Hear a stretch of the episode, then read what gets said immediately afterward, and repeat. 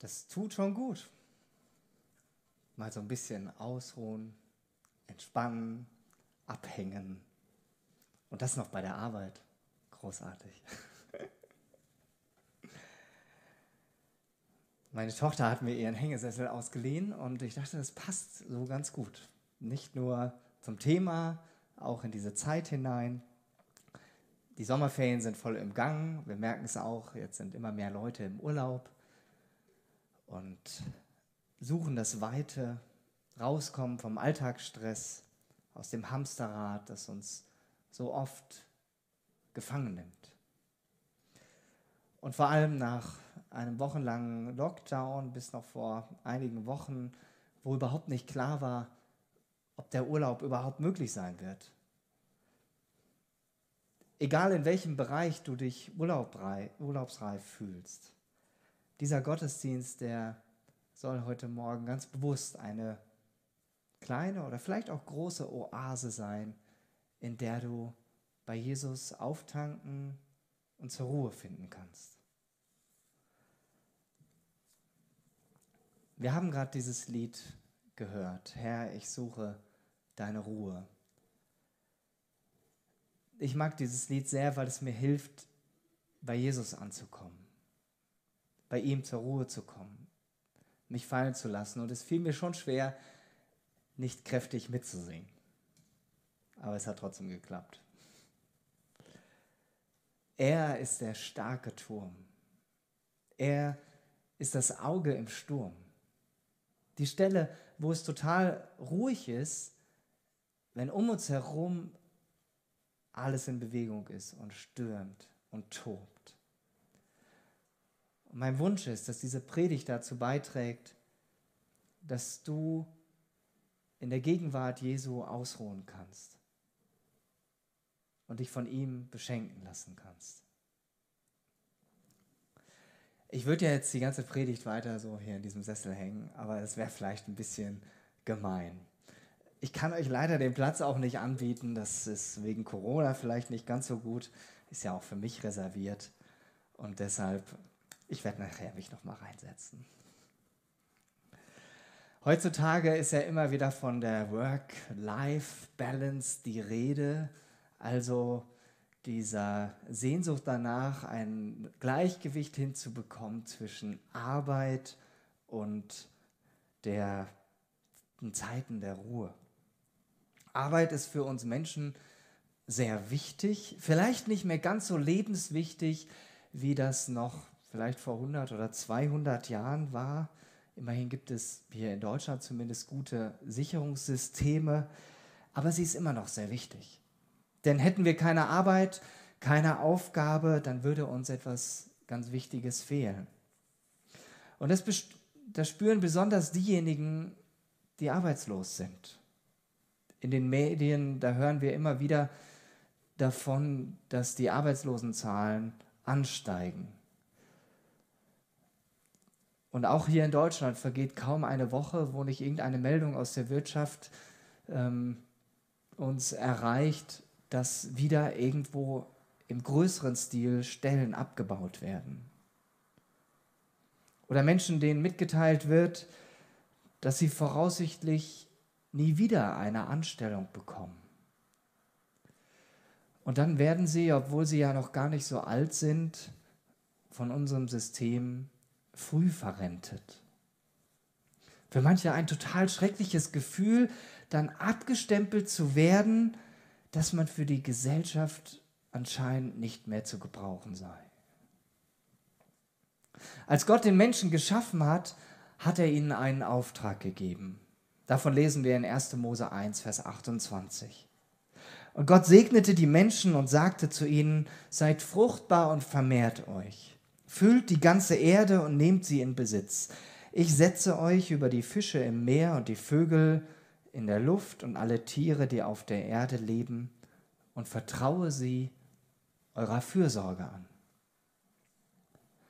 Arbeit gehört untrennbar zu unserem Menschsein dazu. Gott hat diesen Wunsch und diesen Drang in uns hineingelegt, etwas tun zu wollen. Und er hat uns Menschen diese Erde anvertraut, damit wir fürsorglich mit ihr umgehen. Und jeder von uns trägt auf gewisse Weise mehr oder weniger dazu bei. Würden wir aber nur pausenlos arbeiten, wären wir ganz schnell am Ende. Jeder, der schon mal größerer Arbeitsbelastung ausgesetzt gewesen ist, der wird bestätigen, dass es irgendwann nicht mehr so geht, dass man irgendwann, wie man so salopp sagt, durch ist. Dann versagen die Kräfte, da schwindet die Konzentration und die Freude an der Arbeit, die vergeht und ein Gefühl der Entspannung kann dann gar nicht mehr aufkommen.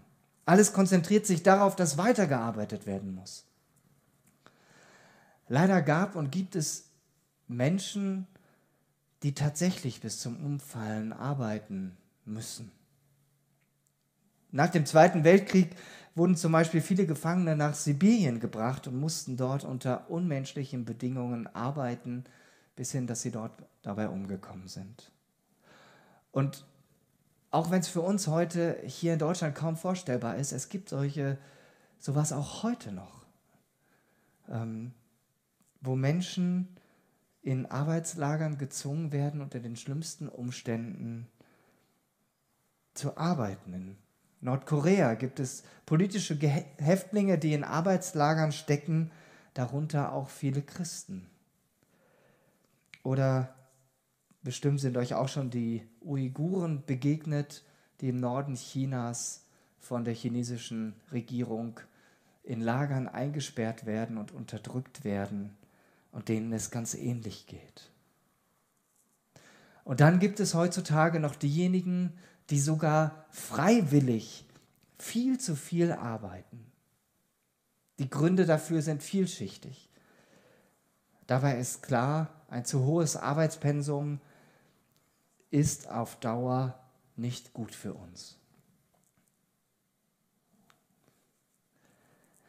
Aus der Predigtreihe vom Vater Unser ist dir vielleicht noch in Erinnerung, dass Gott wie ein guter Vater für uns sorgt. Und deshalb weiß Gott auch, was gut für uns ist. Und er hat deshalb unserer Arbeit ganz bewusst eine Grenze gesetzt. Ich lese dazu aus 2. Mose 20, die Verse 8 bis 11. Da sagt Gott seinem Volk in den zehn Geboten, Halte den Ruhetag in Ehren, den siebten Tag der Woche. Er ist ein heiliger Tag, der dem Herrn gehört. Sechs Tage sollst du arbeiten und alle deine Tätigkeiten verrichten, aber der siebte Tag ist der Ruhetag des Herrn, deines Gottes. An diesem Tag sollst du nicht arbeiten, auch nicht dein Sohn oder deine Tochter, dein Sklave oder deine Sklavin, dein Vieh oder der Fremde, der bei dir lebt. Denn in sechs Tagen hat der Herr Himmel und Erde und Meer mit allem, was lebt, geschaffen. Am siebten Tag aber ruhte er. Deshalb hat er den siebten Tag der Woche gesegnet und zu einem heiligen Tag erklärt, der ihm gehört. Es ist wohltuend für uns, dass es das Wochenende gibt. Und davon zumindest den Sonntag. Dieser Tag ist für zumindest ein Großteil der arbeitenden Bevölkerung frei. Vielleicht hast du auch dazu den Blogartikel auf unserer Homepage gelesen. Ansonsten kleiner Lesetipp am Rande, schau da noch mal rein. Es ist total gut, dass wir den Sonntag haben. Denn als Menschen sind wir nicht nur für die Arbeit geschaffen. Wir sind eben keine Arbeitstiere, auch wenn wir uns vielleicht manchmal so bezeichnen. Ohne Ausruhen, ohne Auszeiten geht es nicht. Das ist genauso wichtig. Unsere Aufgabe ist uns auch, ähnlich wie Becker das schon gesagt hat, gut mit uns selbst umzugehen, uns Ruhe zu gönnen und sie uns zuzugestehen. Jetzt habe ich euch ein kleines Video mitgebracht. Wir schauen uns mal einen typischen Tagesablauf an. Film ab.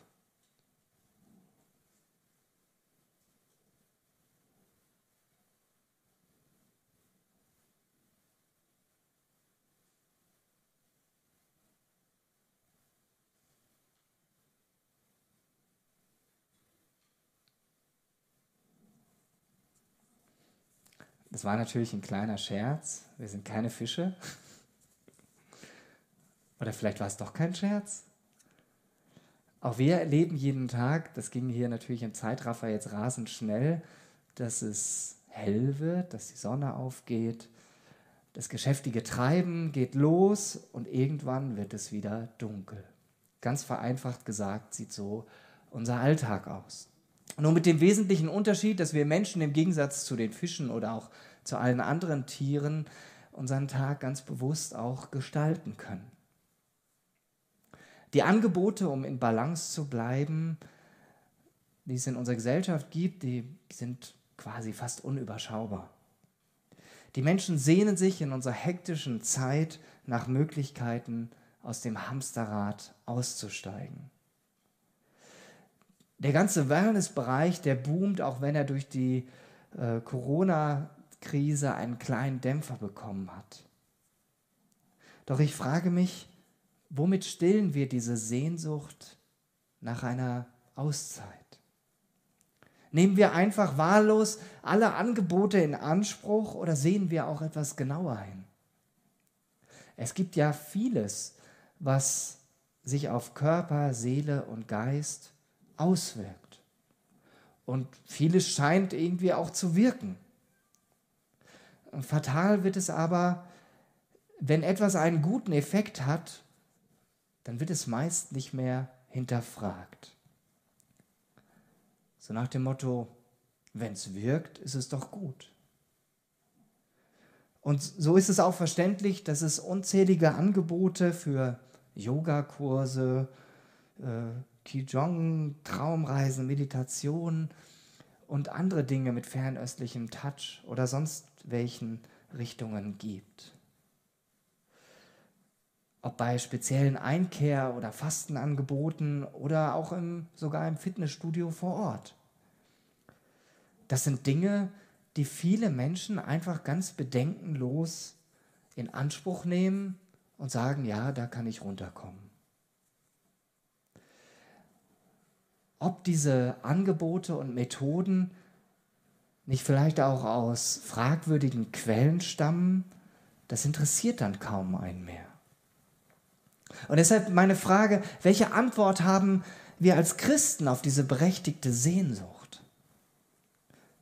Unser Vater im Himmel, unser Versorger, er gab uns den Ruhetag, den, für uns heute den Sonntag. Der siebte Tag war der Abschluss der Schöpfung. Die Schöpfung war erst vollkommen und rund und perfekt, als Gott ruhte. Als er selber aus dem Arbeitsmodus ausstieg und ruhte. Und genauso soll es deshalb auch bei uns sein. Wir halten inne und werden uns bewusst, alles, was wir tun, ist erst dann vollendet, wenn wir es zurückgeben an Gott. Wenn wir es nicht länger festhalten müssen. Indem wir zur Ruhe kommen und lernen, einfach vor Gott zu sein Und ich denke, dass wir hier eine ganz geniale Möglichkeit haben für uns selbst und auch an, als Angebot an die Menschen um uns herum.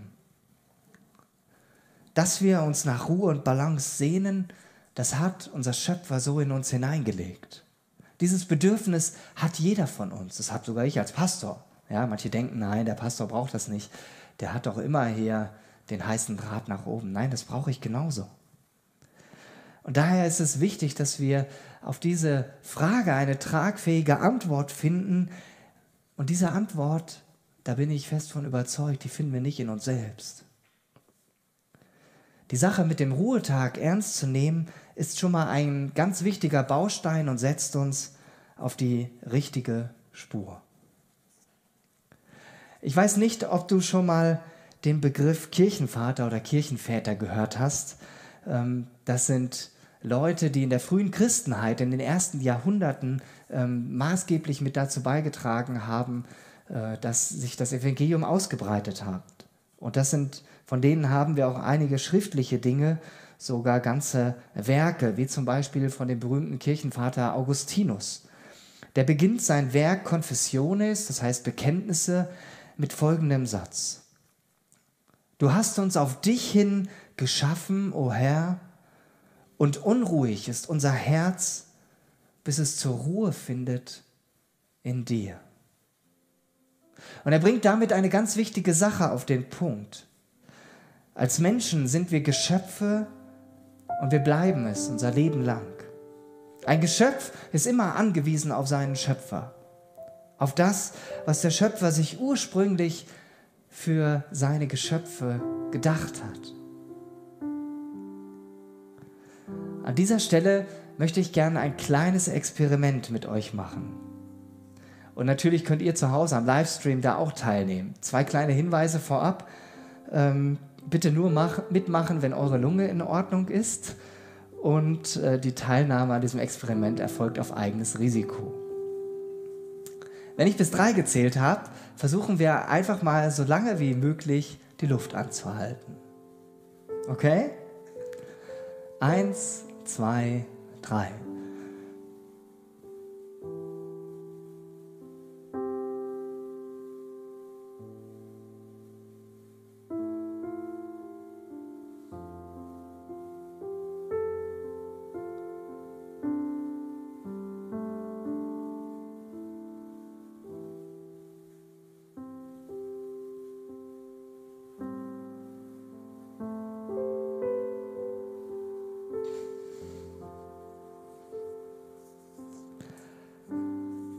Ich atme wieder, ich hoffe ihr bald auch. Ich möchte nicht noch einen Krankenwagen rufen müssen. Was wird uns an diesem kleinen Experiment klar? Wir brauchen die Luft zum Atmen, sonst wird es nach ein paar Minuten im wahrsten Sinne des Wortes sehr dünn. Genauso brauchen wir auch echte Auszeiten und echte Zeiten der Ruhe. Ich lese nochmal das Zitat von Augustinus vor. Du hast uns auf dich hin geschaffen, o oh Herr, und unruhig ist unser Herz, bis es zur Ruhe findet in dir.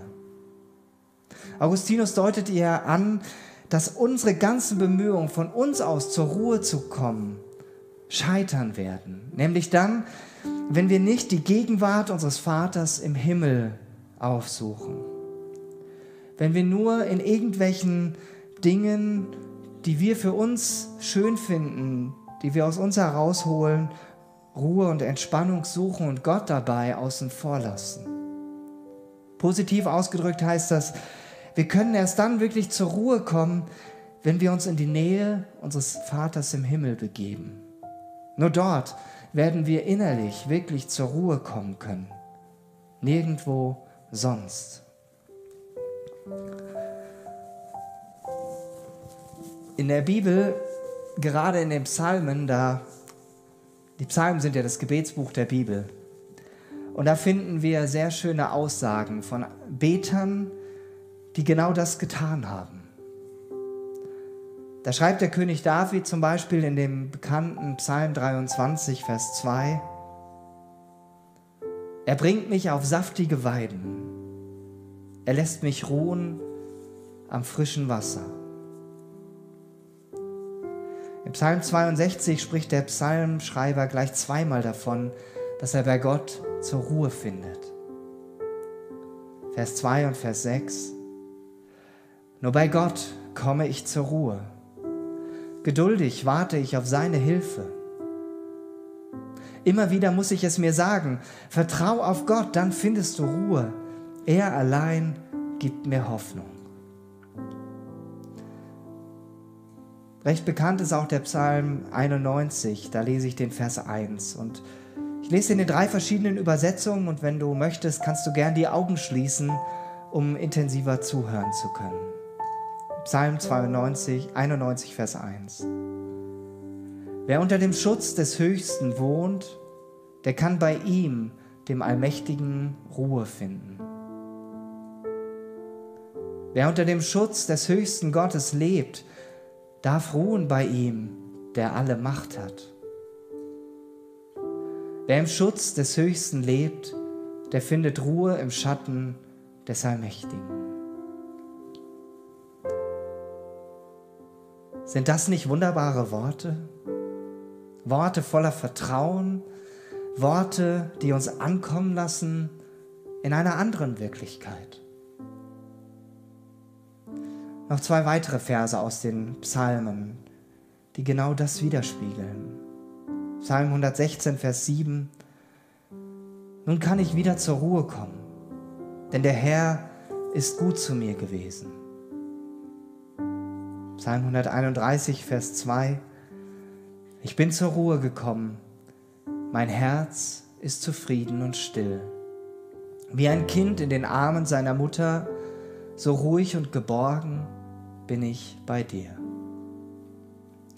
Wer kleine Kinder hatte oder hat, der kann diesen letzten Vers mit Sicherheit sehr gut nachvollziehen. Und die Mütter von euch, die die Mütter sind, noch mal intensiver als wir Väter. Denn die Bindung eines kleinen Kindes ist zunächst einmal viel intensiver zur Mutter als zum Vater. Ich lese euch den Vers nochmal vor, weil der so gut ist. Ich bin zur Ruhe gekommen, mein Herz ist zufrieden und still. Wie ein Kind in den Armen seiner Mutter, so ruhig und geborgen bin ich in dir. Klingt das nicht nach perfekter Harmonie? nach etwas, wo sich ganz viele danach sehnen. Danach, dass wir sagen können, mein Herz ist zufrieden und still. Und dass wir uns dann bei unserem Vater im Himmel so aufgehoben, geborgen und getragen wissen, wie sich ein Kind in den Armen seiner Mutter ruhig und geborgen weiß. Ja, Dazu sind wir geschaffen, um in dieser innigen Gemeinschaft mit unserem Vater im Himmel zu leben. Und als Christen, jeder, der zu Jesus gehört und ihn eingeladen hat in sein Herz, da leben wir bereits in dieser Realität, dass Gott uns so unglaublich liebt und dass wir uns bei ihm hundertprozentig fallen lassen dürfen. Ich finde das genial. Auch wenn es fast unglaublich klingt. Aber es ist, es ist wahr, es stimmt.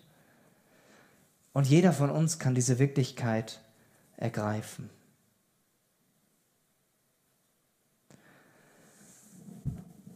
Jesus, Jesus selbst lädt uns ein, dass wir bei ihm auftanken.